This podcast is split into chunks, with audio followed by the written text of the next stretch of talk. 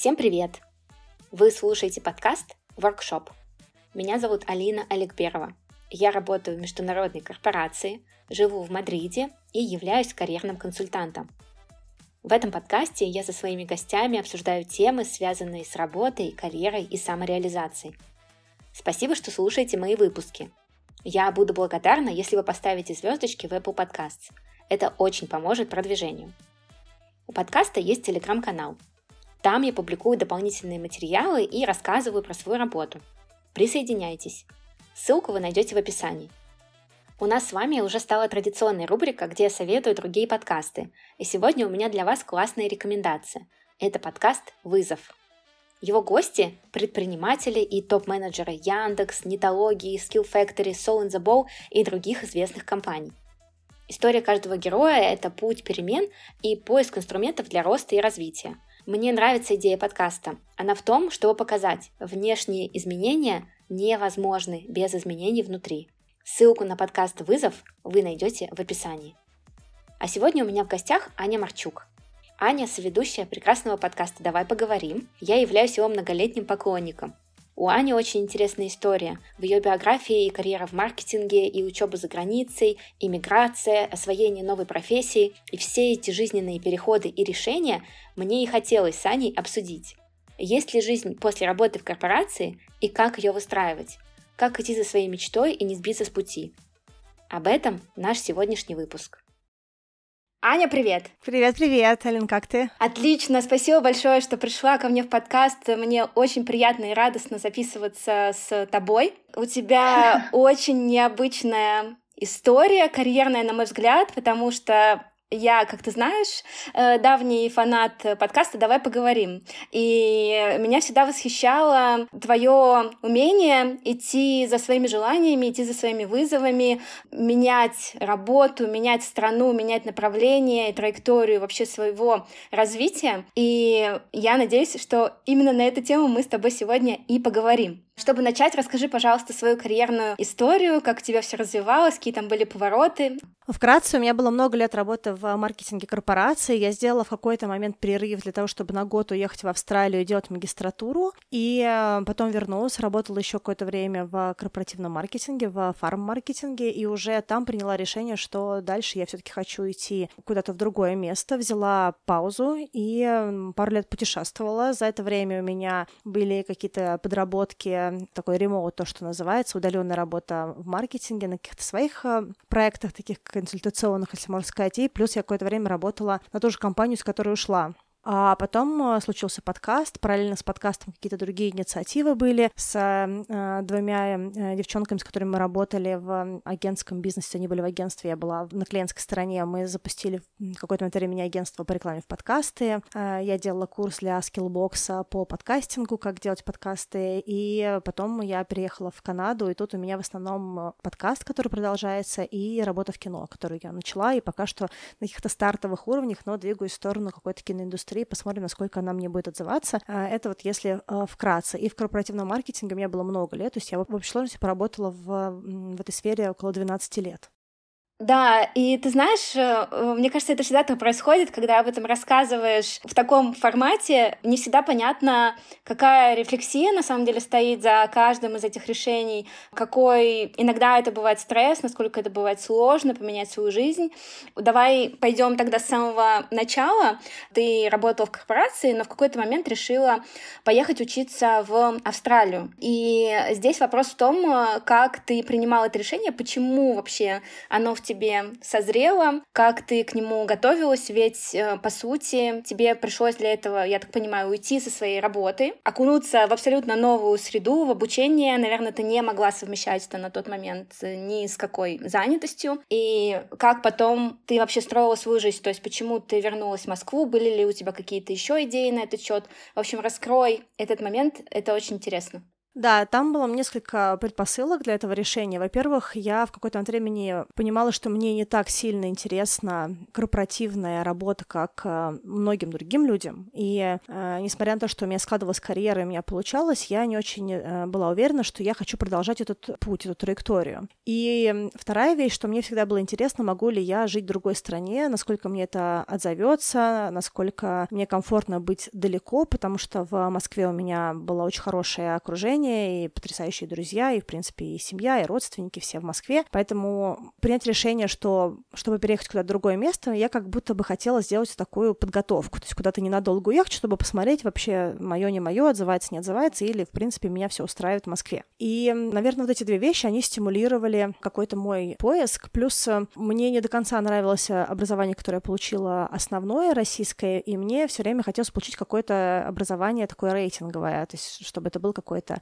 крутой вуз. Я долго смотрела на Америку, на Лиги Плюща, но у меня как-то все не складывалось подобрать программу, куда я хочу поехать, и я во многом хотела тогда в Нью-Йорк, и другие города не рассматривала. И параллельно случилось то, что меня подружка пригласила на свадьбу в Сидней, и для меня Австралия как-то стала каким-то новым э, вариантом для решения моих этих задач. Я начала смотреть на Сидней. Там у меня такие были дилеммы. С одной стороны, мне хотелось поехать пожить э, в Австралии и поизучать что-то, что мне реально интересно, поскольку у меня образование было международное, мировая экономика и международный бизнес, и я работала в международных э, компаниях в маркетинге, мне как будто бы не очень хотелось какие-то еще экономические вещи изучать. Хотелось больше какие-то visual arts, мне хотелось актерские какие-то классы брать, хотелось какое-то кино и прочее. Но я переживала, что если я сделаю этот рывок и пойду изучать что-то вообще не связанное с э, корпоративным бизнесом, то мне потом нужно будет вернуться в корпоративный маркетинг, маркетинг, и у меня будут какие-то проблемы с поиском работы. То есть это куча таких вот ограничивающих убеждений, каких-то таких мыслей, которые нам приходят в голову и нас немножечко перенаправляют от того, что мы реально хотим делать. И я там немножечко э, струсилась, так можно сказать, и в итоге вместо того, чтобы изучать то, что мне реально нравится, я сделала еще одно бизнес-образование и сделала магистратуру в маркетинге, что решило мою задачу с тем, чтобы поехать пожить в другой стране и получить какое-то крутое образование, потому что я училась в университете, который был очень рейтинговый, и в Австралии. Один из лучших университетов Австралии. В принципе, он есть на каких-то 30-х местах в международном рейтинге тоже по бизнес-направлению.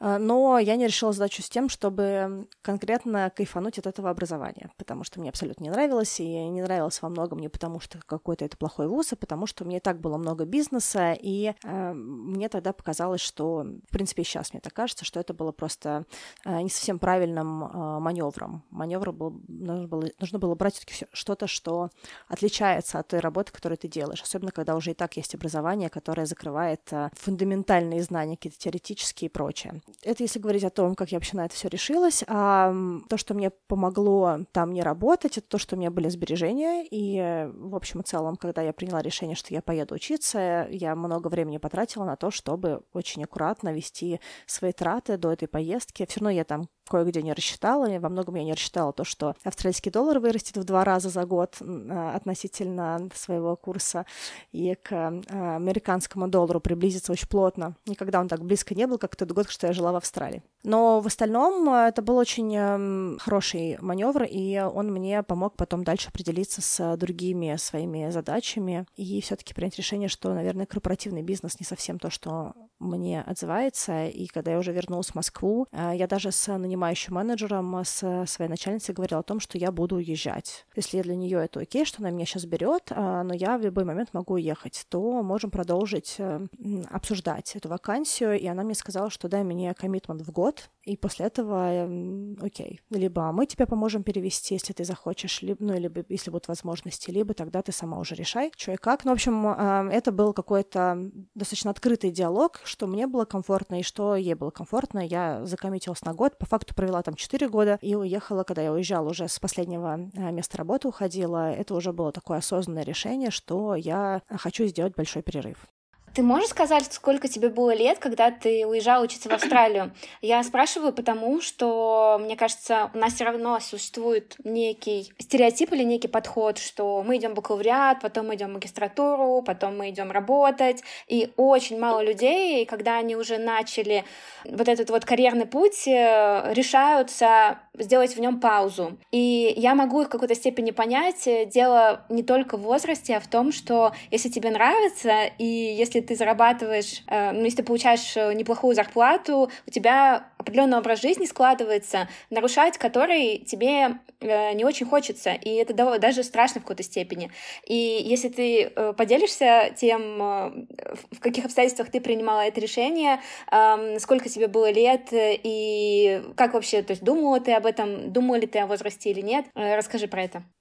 Все так, э, и э, я с тобой тут полностью согласна, что вот эти все внешние обстоятельства и какие-то прочие факторы, они могут нас тормозить, ограничивать или каким-то образом менять то, что мы в итоге выбираем, как в моем случае, допустим, меня, э, на меня повлияло очень сильно то, что я не выбрала обучение, которое я хотела, а выбрала обучение такое вот безопасненькое, если так можно сказать, потому что я переживала за следующий разворот. И если отвечать на твои вопросы, когда я уехала в Австралию, мне было 29, и с этапа, в котором я была. Это были очень хорошие годы для корпоративного э, бизнеса и, в принципе, для людей, кто работали в корпорации. Поэтому в Москве тогда э, было все очень классно, было очень много кафе, ресторанов, очень много было движа. Э, я жила в своей квартире, я ездила на работу 10 минут против потока, и у меня был очень хороший коллектив на работе, очень хорошая начальница, которая меня нанимала. Ну, в принципе, я уходила тоже, все коллеги мои были очень классные. И вечером у меня всегда были какие-то встречи с друзьями, какие-то рестораны, какая-то активность, я много путешествовала. Поэтому, если говорить про точку, на которой я находилась, э, я очень была довольна своей жизнью, у меня была очень хорошая социальная жизнь, у меня были очень хорошие друзья, хорошие коллеги и, в принципе, интересная карьера. То, что мне хотелось, мне хотелось посмотреть, хочу ли я жить за границей, ну и все то, что я сказала до этого. То есть, скорее, я хотела какого-то, то, что называется level up, да, то есть мне хотелось какого-то следующего уровня, какого-то развития, и э, мне кажется, многие в корпорации с этим сталкиваются, что ты доходишь до какой-то точки, когда у тебя есть пресыщение того, чем ты занимаешься, и дальше перед тобой стоит вопрос, куда двигаться. И для меня это была точка, когда я хотела международную жизнь, условно говоря, да, то есть мне хотелось посмотреть, а могу ли я жить в другой стране, могу ли я профессионально себя реализовывать в другой стране, и насколько мне будет интересно жить в других культурах, насколько это действительно отличается, не отличается. В общем, все вот эти вопросы, на которые э, мне тогда хотелось себе ответить, и, наверное, поэтому я больше смотрела в ту сторону, а не в какие-то локальные, наверное, решения.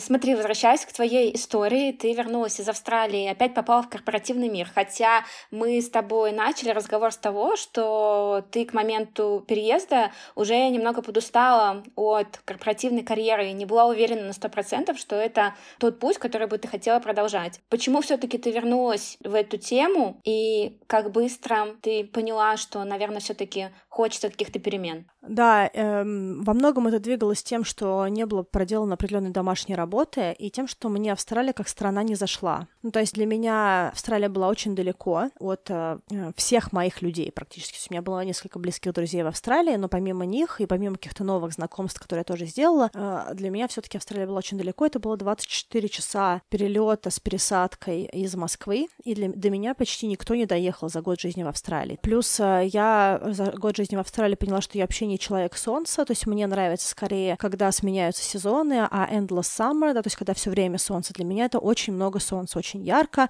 очень э, жарко, если так можно сказать, даже если, в принципе, погода прохладная, э, что в Австралии даже 23 градуса считалось как прохладно. Плюс э, культурно все таки для меня на тот момент вообще не заходила австралийская культура. Канада не сильно отличается от Австралии в этом смысле, как многие Commonwealth countries, но сейчас я все таки немножечко в другом сама цикле, и тогда мне скорее больше подходили места типа Нью-Йорка, то есть когда много движа, драйва, много людей. Плюс это была первая миграция, и такое иногда бывает с первой миграцией, что ты впадаешь в вот эту э, кривую культурного шока, и тебе так все не нравится, что ты просто не продолжаешь. И люди, которые, допустим, идут не на годовую программу, а на двухлетнюю программу, они успевают пройти чуть-чуть больше циклов, и э, когда их программа потихоньку начинает заканчиваться, они уже немножечко лучше себя чувствуют в стране, немножечко более адаптированы, и даже если им что-то не нравилось, то постепенно какие-то вещи им начинают нравиться больше, и их желание остаться в этой стране тоже больше. Поэтому все это вместе, оно просто меня не стимулировало прямо вкладываться в то, чтобы остаться в Австралии. Это была первая причина, почему я тогда вернулась, а причина, почему я вышла в корпорацию, это просто отсутствие хорошо продуманной стратегии, что делать дальше, и в том числе финансовой стратегии, потому что само по себе жизнь в Австралии была дорогая, обучение в Австралии, как я уже сказала, я супер не просчитала, что австралийский доллар за тот год, что я живу в Москве, откладываю деньги, вырастет с 16 рублей до 36. И э, мне нужно было возвращаться и зарабатывать деньги. И как это было? как, эм, как тебе работалось на корпоративной работе? Не было ли у тебя выгорания? Я помню из твоих рассказов, что следующий твой шаг, насколько я понимаю, это уехать в э, двухлетнее путешествие. Но до этого ты еще отработала несколько лет. И какими они были? Ты с радостью ходила на работу или думала о том, что, боже, опять этот корпоративный маркетинг надоел мне? И как вообще это все было устроено? Да, там было много моментов, мне очень повезло с начальницей, которая меня взяла в фармкомпанию. И это был очень хороший тандем, очень хорошая партнерская работа, и мне очень нравилось э, работать с ней в связке. Она давала мне очень много свободы, а свобода — это одна из моих компетенций, поэтому, когда мне дают много свободы, я очень хорошо и усердно, и включенно работаю. Плюс я получала одобрение, что тоже для меня важно, когда я делаю хорошо, когда это замечается. Поэтому э, в плане эмоциональной я получала то, что мне было важно, плюс это было все все-таки на позицию выше. Это был хороший пакет и финансово, и э, другие какие-то вещи, да, как машина там и прочее. Плюс э, я сказала своему боссу, что я люблю путешествовать, что мне важно, чтобы я много ездила, и у меня было огромное количество командировок по России, все вообще, что я хотела, от европейской части до э, Южно-Сахалинска, плюс международные были командировки, у меня было и Майами, и Рио-де-Жанейро, то есть в плане тревела тоже она меня услышала, и она мне давала эту возможность путешествовать, делать проекты, которые я хотела, если была возможность меня поставить какой-то тренинг зарубежный, она меня оставила. То есть в плане человеческих отношений это был очень крутой опыт. Плюс, э, поскольку это была моя первая работа, где у меня был уже такой более понятный менеджмент, где у меня была команда, где я могла идти этот путь, и там были какие-то мои, понятные ошибки, и ошибки хайринга, и ошибки управления людьми, да, это все равно определенный э, процесс. Но мне было супер интересно вот это. То есть у меня, получается, э, было очень много всего, что я делала в первый раз, или то, что я делала в кайф. Но единственное, что мне не нравилось, то, что, во-первых, я хотела все-таки уезжать, а не работать в корпорации. И э, такой бэкбернер, да, то есть вот э, фоново у меня все равно была вот эта история про то, что ну, надо время тратить еще и на это, да, на то, чтобы смотреть сценарий, на том, чтобы думать, как уезжать, потому что так можно потерять месяц за месяцем, год за годом и прочее. И параллельно, поскольку я настолько сильно хотела делать хорошо, и у меня были такие хорошие отношения с руководителем, я работала много. Я работала и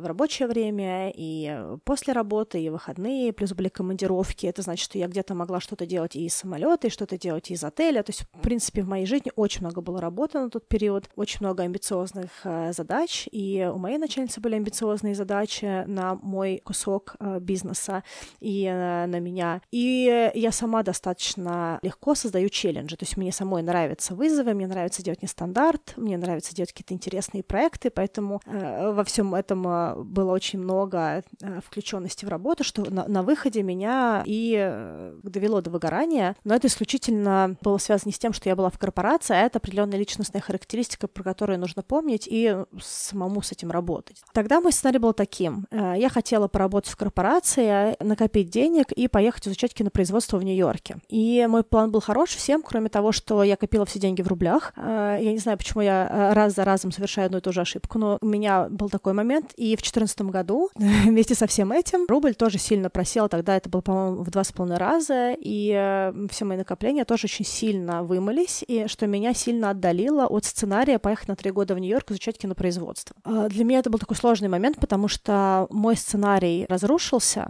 Я не из тех людей, которые может с 500 долларами поехать и просто пытаться задержаться. Да? То есть такие люди есть, я ими восхищаюсь э, их рвением э, и их рисковым духом и много чем еще, но для меня это не мой сценарий. Не то, чтобы у меня было прям 500 долларов, но я все равно не видела, как я могу э, уехать э, вот с этими деньгами и просто вот в никуда. Э, мне хотелось, чтобы у меня были нормальные документы. Я в этом смысле люблю, честно говоря, белые сценарии. Вот, поэтому тогда э, мне заняло несколько месяцев, чтобы решить, что делать дальше. И э, я в итоге решила, что я э, обновлю все свои визы, подобью какие-то штуки и уеду в, уйду в никуда. И э, поэтому я по какой-то времени, когда у меня все визы обновились, когда я уже поняла, что я не хочу дальше корпоративной работы, у меня там были уже повышения еще, пока я работала, и эти повышения еще раз мне показали, что та траектория, которая сейчас рисуется, она не моя. И нужно ее преломлять, потому что счастливее она меня не делает. Я получаю статус, я получаю деньги, но но мои ценности — это свобода и развитие в плане вот разностороннего развития, да, то есть когда я иду на страсти, да, на какие-то вещи, которые мне интересны, а не то, чтобы линейно выстраивать безопасную э, карьеру с, со статусом, да, поэтому понимая, что карьера, которую я рисую, это не мой путь э, личностный, мне было достаточно легко уходить. Я просто в, в этот раз уже подготовилась к этому получше и уехала путешествовать, э, имея визы, не вписываясь в дорогое образование, а просто занимаясь своими делами. Плюс там у меня был еще лишний вес, который я хотела сбросить, поэтому я себе придумала, что я этот год работаю над своим телом. И э, вообще изначально я уезжала на год. Э, но год стал два года, а потом уже случились другие какие-то вещи, и в том числе случилась Канада. И дальше уже траектория стала попонятнее. Я помню, ты еще как-то рассказывала, что ты когда э, со своей руководительницей это обсуждала, она у тебя была идея вообще уйти сначала в сабатикл, то есть ты хотела все-таки сохранить за собой, ну, какой-то такой запасной вариант, план Б, что у тебя есть куда вернуться. Но она тебя отговорила именно в плане того, чтобы ты смогла полностью, ну, насладиться и действительно отключиться, да, от э, корпоративной работы и уже идти исследовать себя и свои интересы.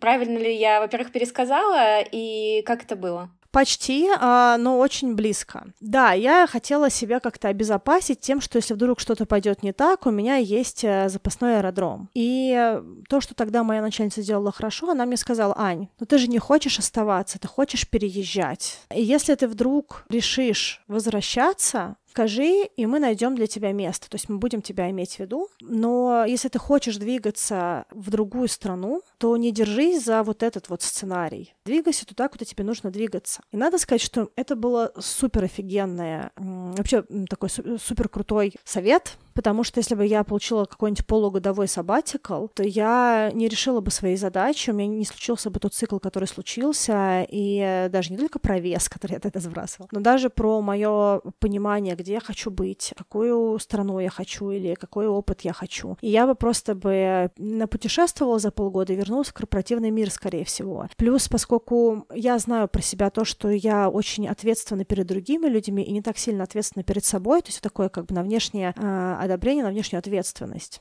то имея бэкбернер в виде того, что меня ждут, я бы полностью даже бы не наслаждалась бы этой поездкой, а я все время думала о том, что нужно сейчас э, быстрее что-то подделать, потому что скоро возвращаться. И в итоге это бы тоже немножечко смазало вообще весь этот путь. И если бы я к тому моменту не хотела бы возвращаться, есть риск, что я бы просто стрессовала бы и не знала бы, как транслировать то, что я не хочу возвращаться, потому что вроде как люди меня ждут. Особенно если бы тогда они никого не наняли бы на мое место, а просто его бы заморозили.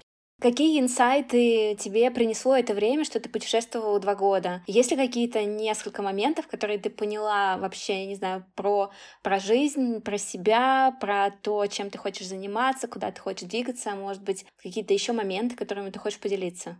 Да, первое, что очень важно иметь э, вот этот вот детский формат жизни, хотя бы на каком-то этапе, когда ты никому ничего не должен, когда ты можешь просто просыпаться и, проснувшись, решить, что ты сейчас хочешь, какой будет твой завтрак, э, пойти просто даже купить продукты, которые ты хочешь на завтрак, потому что их нет в холодильнике, когда ты можешь просто бродить и никому ничего не быть должным, ничего не обещать, когда ты можешь путешествовать или не путешествовать, потому что с какого-то момента времени мы так э, строим свою жизнь, что мы всем чего-то должны. Ну, или не всем, но кому-то что-то должны. У нас есть рабочие обязательства, у нас есть семейные обязательства, личные обязательства, даже обязательства перед, допустим, арендодателем, да. Всегда есть что-то, что нам все время нужно держать в голове. И вот у меня был этот период, когда я никому ничего не была должна. И я, когда путешествовала, вот этот кусок после корпоративной работы, я не могла вспомнить, когда в последний раз я была настолько свободна от всего. Это очень важный момент, потому что он нас соединяет с нами самими. Это первая вещь, которую я поняла. Второе, что что безопасно себе все продумывать на самом деле не решает ничего. И каждый раз, когда ты пытаешься что-то безопасно для себя сделать, ты просто теряешь возможность сделать то, что ты реально хочешь. Потому что безопасность, она как будто бы немножечко на другой стороне от дерзания. И каждый раз, когда мы выбираем побезопаснее, мы выбираем очень, очень компромиссные для себя решения. И где-то теряем время. В моем случае я могла еще в Австралии изучать кинопроизводство и либо, в принципе, кайфануть от Австралии, там на какое-то время остаться, остаться и иметь, допустим, паспорт Австралии и уже, к примеру, переезжать в ту же Америку уже с документами австралийскими, ну, как вариант, да, либо я могла из Австралии переехать в следующую страну, а не возвращаться в корпорацию. Как выглядела бы моя траектория, если бы я выбрала на тот момент пойти на то, что мне реально интересно. Сейчас очень сложно предугадать. Но я однозначно тогда хотела кино, и э, я это кино получила только фактически, когда я переехала в 21 году в Канаду. И фактически это 10 лет, которые я, если уж не потеряла, потому что это было хорошее время, то 10 лет, которые я не выбирала то, что я думала, да, то есть я не смогла отработать гипотезу для себя, насколько кино вообще мое, да, то есть даже тут не про то, что кино это end goal, да, то, что это финальная точка маршрута, а про то, что кино мое мое или не мое, хочу ли это делать или не хочу, этот вопрос, который я могла на себе, для себя ответить на него в одиннадцатом году, а ответила,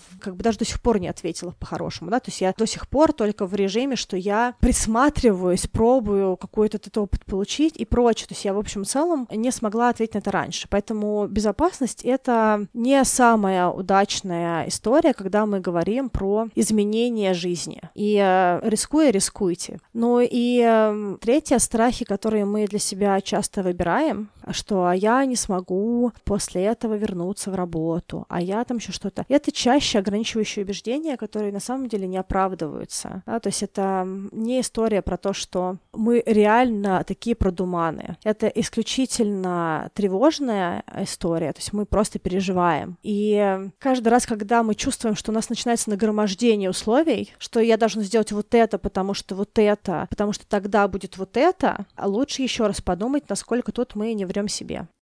Да, это очень, очень крутые инсайты. И смотри, получается, когда ты уехала путешествовать, да, у тебя были сбережения, и в целом, я так понимаю, что когда ты уезжала, у тебя не было четкого представления, что ты будешь делать дальше. Но во время твоих путешествий образовался подкаст «Давай поговорим», который ты начала. Ты начала быть ведущей этого подкаста, и я так понимаю, что появились еще какие-то другие свои собственные проекты, которые ты начала развивать, и ты смогла уже зарабатывать деньги другим путем, не не на корпоративной работе.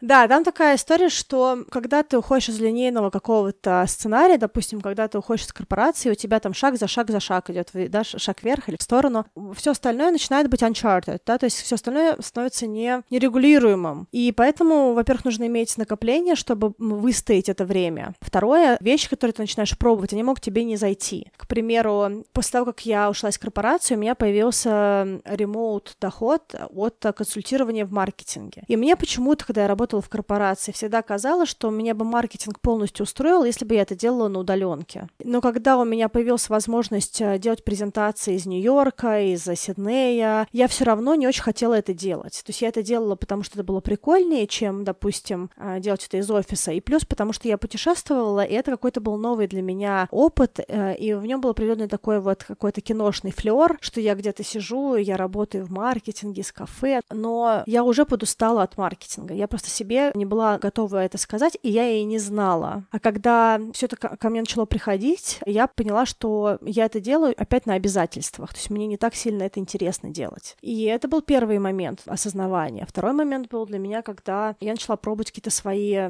проекты рисовать, и что-то, что я рисовала, у меня не всегда получалось. Подкаст случился, и подкаст — это был партнерский проект, и я думаю, что это то, что ему тоже позволило взлететь, потому что, во-первых, был еще один человек, во-вторых, э, я лучше работаю на внешние обязательства партнерство, да, то есть когда я чувствую, что я э, с кем-то в связке, и мы куда-то двигаемся вместе, я больше включенная, чем когда я делаю свое. Агентство, которое мы дальше запускали с девчонками по рекламе в подкасте, я в какое-то времени вышла, потому что для меня это сильно фанило корпоративной работы. У нас были back-to-back зум-звонки э, весь день, и я просто чувствовала, что я э, не принадлежу себе, и все то, что я пыталась сделать до этого несколько лет, и выстраивать как work-life balance и какой-то кайф от работы, все это у меня начало вымываться опять, и появилось очень много вот этих вот стрессовых обязательств, когда срочно срочно нужно посчитать, срочно нужно прислать, а ты можешь прямо сейчас сесть в зум-звонок, потому что нужно кое-что обсудить с клиентом. Это немножечко как бы для меня было некомфортно, при том, что девчонки офигенные, они очень круто вписались в проект, и они даже до сих пор его делают, и во многом тоже там была для меня история про внешние обязательства, да, что я чувствовала, что я в связке. Но когда ты уходишь в какое-то такое, вот то, что называется свободное плавание, и ты делаешь свои вещи, у тебя чуть-чуть проще, знаешь, какая штука? Тебе проще где-то отказаться от чего-то, потому что ты уже чувствуешь, что у тебя есть своя вот эта свобода, ты уже чувствуешь, что ты делаешь то, что ты хочешь, поэтому каждый раз, когда что-то к тебе приваливает, что ты чувствуешь, что ты прям совсем не хочешь, что тебе прям не хочется делать, тебя утомляет. Если ты стоишь на ногах финансово, и это очень важно, я просто не знаю, сколько раз еще нужно это подчеркнуть, если ты не трясешься за каждый рубль, который там, или каждый доллар, который к тебе приходит, то гораздо проще выбирать то, что тебе действительно нравится. И поездка в Австралию меня этому научила, и э, два года путешествия меня этому научили, и, в принципе, жизнь в Канаде тоже, поэтому всегда должна быть подушка, всегда нужно э, понимать, на сколько времени ты можешь выстоять, если сейчас все закончится. Да, в кино была, к примеру, сейчас забастовка с мая, да, с мая по ноябрь, и э, до сих пор в ноябре продакшн еще полностью не вернулся. То есть э, люди полноценно не были заняты в кино в Ванкувере с мая, посчитай, по январь. И чтобы быть в состоянии выстоять вот такие перерывы и какую-то нестабильность, э, нужно понимать, откуда будут приходить деньги, а в идеале иметь достаточно, чтобы э, можно было не паниковать. В принципе, мир, мне кажется, сейчас супер не про безопасность и супер не про э, стабильность. Ну, у меня здесь, знаешь, какой вопрос? Э, я просто знаю, что многие люди, когда они работают в корпорации, и у меня были такие мысли, ты работаешь на своей работе, тебе там ставят задачи, разного они могут быть уровня, но все равно это стабильный доход, и это очень понятная система, в которой ты функционируешь. И кажется, что если ты окажешься без этой системы, тут просто совершенно непонятно, как зарабатывать деньги. А что ты, собственно, умеешь? Ведь по факту ты умеешь делать презентации в PowerPoint и, не знаю, просчитывать бизнес бизнес-кейсы для конкретной компании. Сами презентации э, никому не нужны. Нужен контент, который нужен конкретной организации, и вне этой организации он потеряет свою ценность. И вопрос в том, э, как понять, какие навыки ты можешь э, монетизировать. Я понимаю, что очень много твоих проектов выросло из подкаста, то, что ты не смогла прогнозировать заранее. Но, например, твой фриланс по маркетингу, как ты его вообще находила, как ты вообще тебе пришел в голову, что ты можешь брать какие-то проекты, проекты теперь вот на такой проектной основе? Ну, смотри, каждое решение по поводу того, что делать дальше после корпоративной работы или какой-то друг, другой более стабильной работы, принимает по-разному. Есть люди, которые просто переклеиваются во что-то более близкое, допустим, в агентский бизнес, или основывают свои агентства, если там есть сбережения, есть партнерство, есть еще что-то. Кто-то уходит в консультирование, как я. Кто-то уходит в перерыв, тоже как я. Кто-то вообще делает другие вещи. Кто-то идет изучать что-то новое. Кто-то просто несколько лет пробует все подряд подряд. Вариантов, э, что делать дальше, миллион. Я в этом смысле немножечко моно. Если я в корпорации, я во многом в корпорации all-in. И мне достаточно сложно, допустим, работать с 9 до 5, в 5 вечера перебивать ботиночки и ехать на, домой и там делать свой личный проект. Это отвечая на вопрос, как, как же дальше быть, э, если ты уходишь из корпоративного мира. Чтобы понять, что делать после корпоративного мира, нужно понять, какой э, вы человек. Вы скорее из тех людей, которые в состоянии пробовать что-то новое в не нерабочее время или даже в рабочее время и просто тестировать одну с другой гипотезу и параллельно, может быть, уходить, когда уже ваш новый проект монетизируется или ваше хобби, или ваш консалтинг, или что-то, что вы делаете. Это один вариант. Второй вариант — поехать учиться чему-то, что я, допустим, хотела поехать изучать кинопроизводство на несколько лет в другую страну. Да? Если у вас есть какая-то страсть, которой вы горите, это другой вариант, что можно делать. Третий вариант — это искать себя, просто вы, дать себе время, чтобы э, проекты пришли там, к человеку самостоятельно, как было, допустим, с подкастом подкастом. Подкаст, он не был результатом миллиарда перепробованных э, профессий для меня. То есть у меня было много хобби, и эти все хобби, они немножечко сошлись в подкасте и в, вообще сошлись в кино, потому что у меня было какое-то время, я бегала зеркалкой, изучала фотожурналистику, у меня были какие-то другие вещи. То есть вот э, все то, что я делала в детстве и дальше, оно как бы мне сейчас очень сильно помогает в понимании кинопроцесса. Но это не было, что я каждую из этих профессий отпробовала. Э, это было скорее, что оно где-то вот там варилось, и потом оно ко мне начало приходить, когда когда мой мозг э, был в покое, к вопросу о том, чтобы было время покоя, время такого вот детского, детской свободы. По поводу того, как зарабатывать деньги на консультировании на ремоуте, варианты есть разные. Кто-то выбирал биржу труда и делал что-то на биржах труда, кто-то питчил себя разным компаниям, агентствам и прочее. Если человек, в принципе, в состоянии нетворкиться и рас- рассказывать про себя, это очень быстро может привести к деньгам с личного консультирования и проекта. Но для этого нужно перебороть э, страх себя продавать, да, если так можно сказать, или о себе говорить, или хотя бы быть в состоянии написать «Привет, слушай, я сейчас начала такой-то проект, э,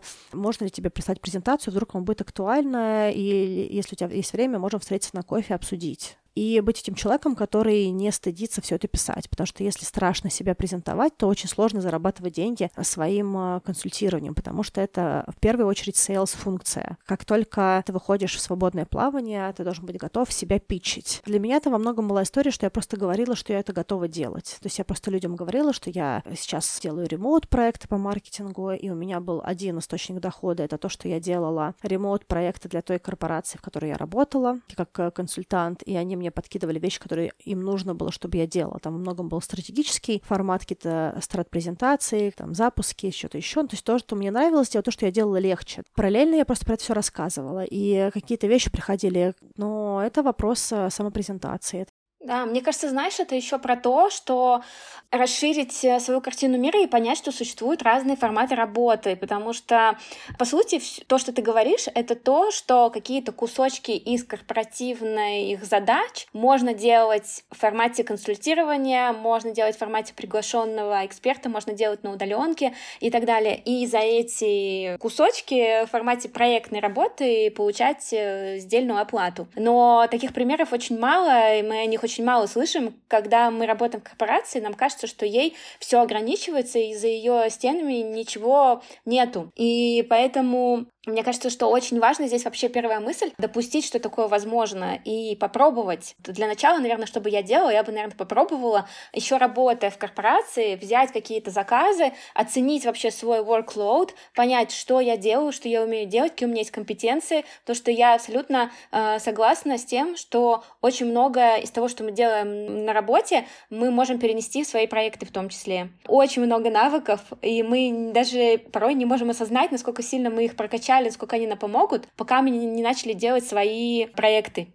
Да, все, все так, и э, очень большое количество у нас есть навыков, которые э, трансфер, да, то есть то, что называется transferable skills, да, то есть навыки, которые можно перенести в другие профессии, и мы просто даже не понимаем, что это навык, потому что когда ты в режиме «я должен делать это, а потом это, а потом презентация, а потом митинг, а потом нужно вот посчитать это, а потом аналитику выкачать», то есть просто подготовленный под э, индустрию сотрудник, который делает задачи в этой индустрии, да, такой вот отшлифованный под эту роль. Но когда ты выходишь немножечко из точки того, что ты часть вот системы, ты начинаешь думать о том, кто ты, а, за пределами системы, б, кто ты в плане навыков просто, кто ты в плане набора вещей, которые ты умеешь делать. Плюс второй момент, который очень важен для, мне кажется, следующего витка карьеры, а что ты хочешь делать? Потому что навыков много, и навыки прокачанные. Но когда у тебя есть много прокачанных навыков, то проще перехлестнуться с тем, что уже ты знаешь, и быстрее там может быть какой-то Э, response, да, то есть поскольку ты это умеешь делать, ты туда идешь и делаешь. Но если ты принял решение уходить, нужно понять, от чего ты на самом деле уходишь. Вот, допустим, мне почему-то казалось, что ремоут-маркетинг решит мою задачу в маркетинге, потому что мне казалось, что то, от чего я пытаюсь уйти, это от офисной несвободы. Но когда ты от этого всего уходишь, ты такой понимаешь, что, ага,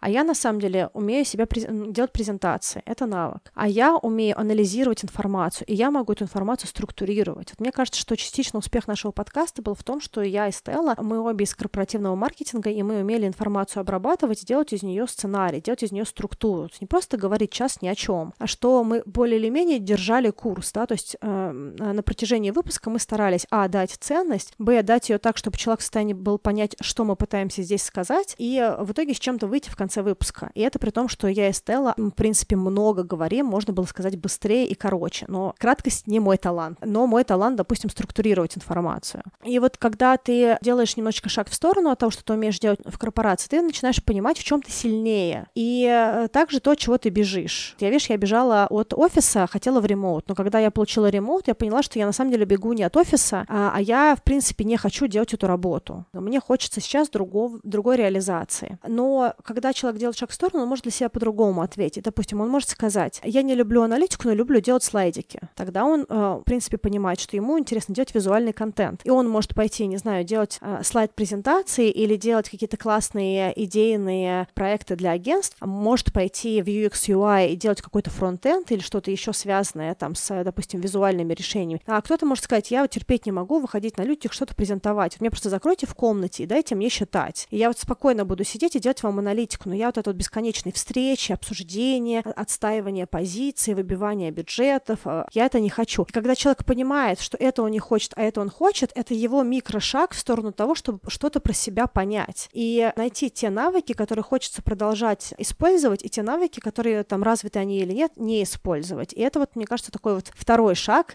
после позволения, про который ты сказала.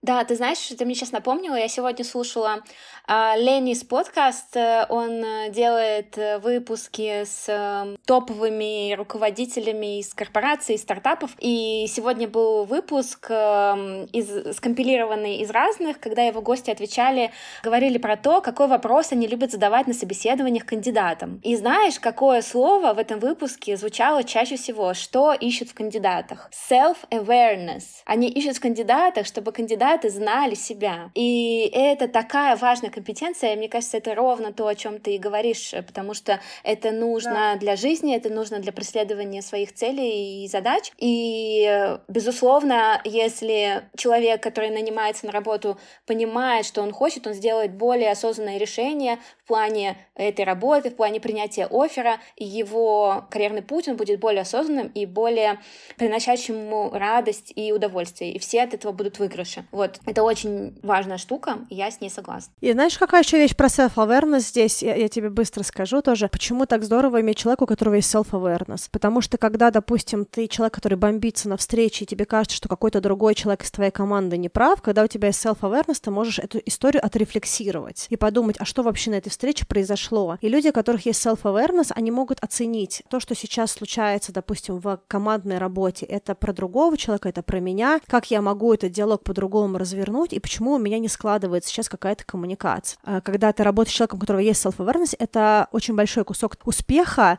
командной работы и результата, потому что ты с человеком, который в состоянии оценить адекватно или хотя бы как бы не, не быть затопленным в своих эмоциях, что происходит сейчас и как можно из этой ситуации выйти. Поэтому да, и завершая уже наш выпуск, э, хочу задать тебе такой вопрос. Ты сейчас находишься в другой, новой для себя стране. Ты работаешь э, в индустрии тоже новой для себя. Какие бы ты здесь могла дать советы людям, которые тоже хотят сменить сферу, сменить область? Пусть, например, у них есть уже понимание, куда они стремятся, но что-то их останавливает, мысль о том, что поздно э, что-то менять, что-то начинать. Вот какие слова ты могла бы адресовать этим людям, людям, э, чтобы они вдохновились и все-таки пошли за своей мечтой?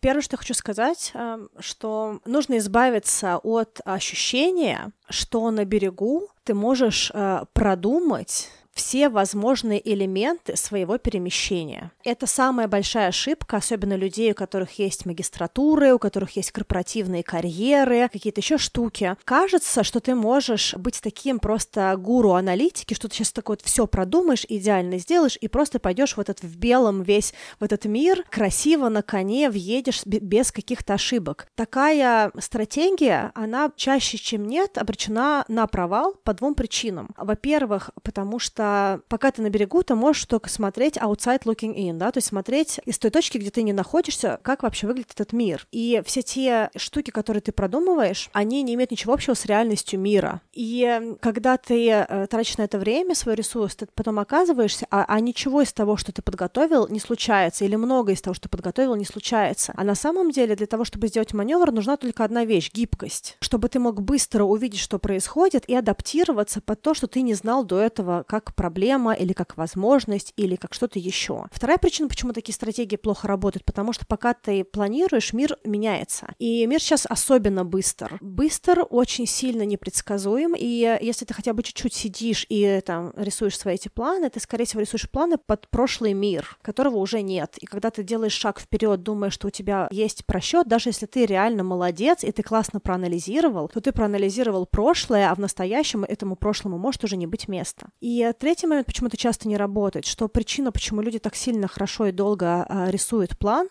это просто потому, что они ссут. Это нездоровый перфекционизм, когда ты за желанием идеальности прячешь э, свои глубинные страхи провала, потери, э, неуспешности или страха того, что тебя осудят или чего-то еще. Чем дольше ты рисуешь, тем меньше шансов, что ты сделаешь этот шаг. Это как вот, если кто-то понимает аналогию, когда ты вот в детстве стоишь на каком-нибудь э, холме и можно прыгнуть в воду. Вот чем дольше ты на этой скале или холме чему-то стоишь, тем меньше шансов, что ты прыгнешь. И прыгают только те люди, которые прыгают. А, а те люди, которые стоят и присматриваются, как к тому, как другие прыгают, пытаются рассчитать, как, как далеко нужно оттолкнуться, а нет ли там камешков, а если я сейчас еще подожду, а с, разбега или с места. Все вот это вот, оно просто приводит к тому, что потом все остальные прыгнули, а ты уже один остался на этой скале, и ты можешь просто развернуться и пойти со скалы вниз и решить, что в другой раз прыгнешь. Поэтому, а, если вы сейчас стоите перед э, решением, э, то самое важное, что вы можете для себя сделать, это перестать планировать и начать делать. А, прямо вот а, закрыв глазки, сделать шаг вперед, а там дальше уже смотреть и уже решать с проектом, даже если он провалится, реально дальше, чем если вы просто будете стоять и просчитывать. Вот мне кажется, что это основная вещь сейчас.